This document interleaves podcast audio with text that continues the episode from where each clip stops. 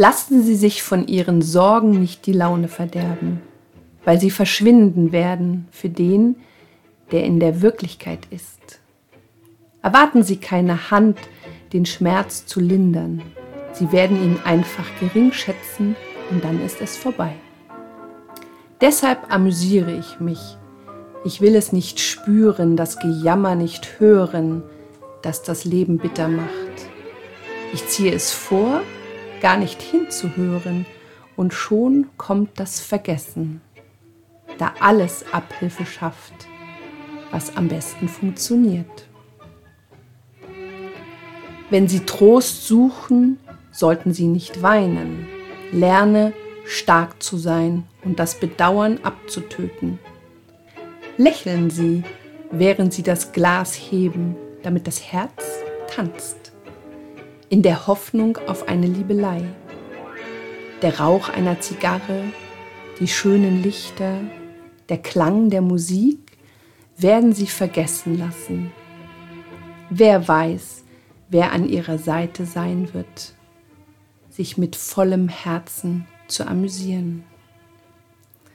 Herzlich willkommen zur Episode Nummer 60 aus In 80 Tangos um die Welt. Und wir haben uns heute für ein Stück entschieden, was sehr oft aufgenommen wurde.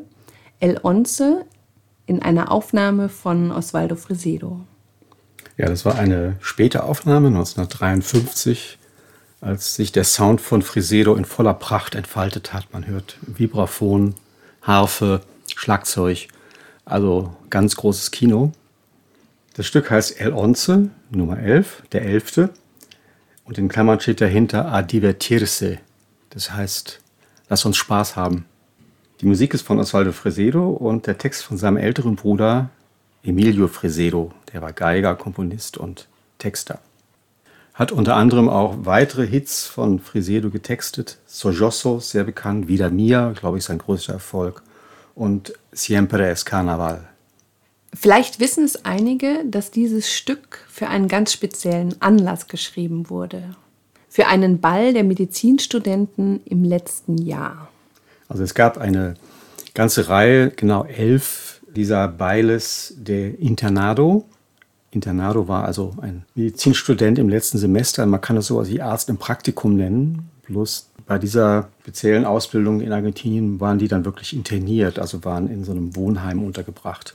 Allerdings waren dann die Leute, die später auch Aussicht auf einen Job hatten als Arzt. Und auf diesen Bällen wurden makabere Scherze gemacht. Ja, Akademiker neigen zu makabren Scherzen, das ist richtig. Also da wurden dann schon mal Leichenteile aus der Pathologie entwendet und auf den Bällen benutzt, um die vornehmen Damen zu erschrecken. Insgesamt kann man sagen, dass diese Bälle ein hohes Prestige hatten. Der erste fand im berühmten Palais de Glace statt. Und große bekannte Orchester haben jeweils das Titelstück oder ein Stück, was diesem Ball gewidmet war, beigesteuert. Also es war wirklich ein großes gesellschaftliches Ereignis, was diese Studenten da auf die Beine gestellt haben. Traurigerweise war El Once der letzte Ball seiner Spezies. Ja, soweit ich weiß, kam es da zu einem tragischen Zwischenfall, weil einige Studenten wollten dem Hausmeister dieses Heims, wo sie wohnen mussten, einen Streich spielen und er hatte leider eine Waffe und hat gedacht, da wird eingebrochen und hat einen der Studenten erschossen und daraufhin war alle Welt so schockiert, dass sie diesen Ball eingestellt haben. Bleiben wir noch mal kurz bei diesen Bällen. Die haben nämlich ihren Ursprung in Frankreich. Bei der Recherche bin ich auf den Ball der Lanternat gestoßen. Das war sowas ähnliches, also eine ähnliche Ausbildung.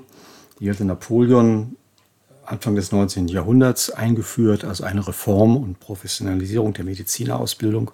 Vorher waren das Bartscherer und Zähnezieher und das war alles ein bisschen ungeordnet und seitdem gab es diesen Ball und der hat dann später im 19. Jahrhundert auch eine ganz bestimmte Form entwickelt. Also damals gab es in diesem Heim eine Art Café, einen Ort der Begegnung, wo man was essen und trinken konnte. Und da haben sich dann auf einmal bildende Künstler mit diesen Studenten zusammengetan. Und dann gab es eine Reihe von Bällen, die unter ziemlich gewagten Motti standen.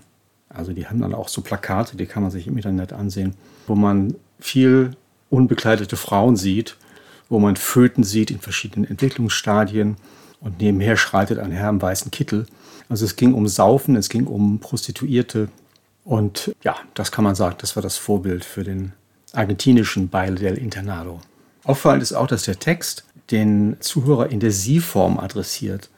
Das verweist auf diesen Upper-Class-Hintergrund von Frisedo. Also der hat ja in besseren Kreisen gespielt. Er hat nicht in irgendwelchen Spelunken oder Cafés gespielt, sondern schon mehr vor vermögenderen Leuten. Und deswegen ist die Verwendung der Sie-Form, die eigentlich ungewöhnlich ist für einen Tango-Text, so auffallend. Und ich finde, er passt auch gerade sehr in unsere Zeit.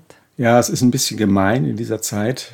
Wir haben Anfang November, mehr muss ich nicht sagen, dass wir über diesen Text sprechen, wo es ums Amüsieren geht. Aber es geht auch ein bisschen darum, die Sorgen hinter sich zu lassen oder besser gesagt sogar zu verdrängen und sich dem Vergnügen hinzugeben, was aber vor allem nach dem Vergnügen eines begüterten Mannes klingt. Frauen, Zigarren, Getränke. Unser Intro-Stück war ja aus dem Jahre 1953. Fresedo hat es aber sehr geliebt und hat es, ich weiß nicht, vier, fünf Mal aufgenommen. Ich glaube, fünfmal hat es aufgenommen. Carlos Di Sali hat es dreimal aufgenommen. Firpo, Canaro, alles, was Rang und Namen hat. Rodriguez, José Garcia, Alfredo de Angelis. Meistens instrumental. Wir wollen mal kurz in die Aufnahme von 1927 von Fresedo reinhören. Die klingt nämlich wirklich sehr anders. Musik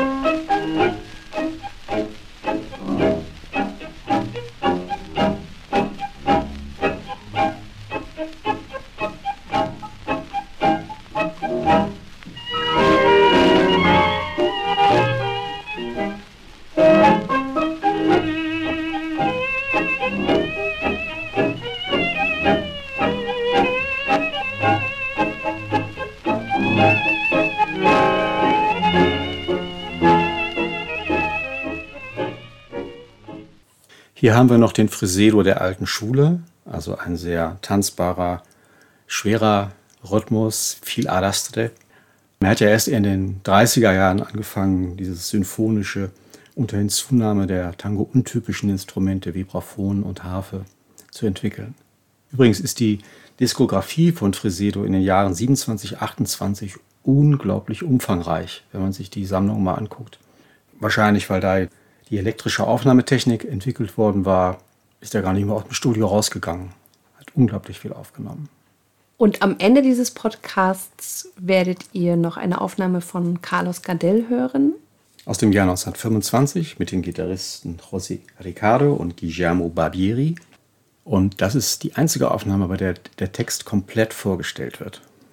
Und das war unsere 60. Episode aus In 80 Tangos um die Welt. Heute mit El Once, mit einer Aufnahme von Osvaldo Fresedo, in der Mitte auch nochmal Fresedo und am Ende Carlos Gardel. El Once a divertirse, der Elfte, lasst uns Spaß haben. Musik Osvaldo Fresedo, Text Emilio Fresedo.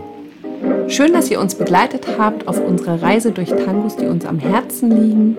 Das waren Daniela und Raimund, Tango Mundo, Berlin.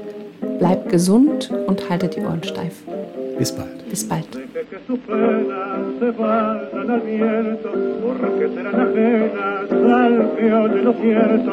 espere que una mano le afloje el dolor, solo le dirán pobre y después todo acabo.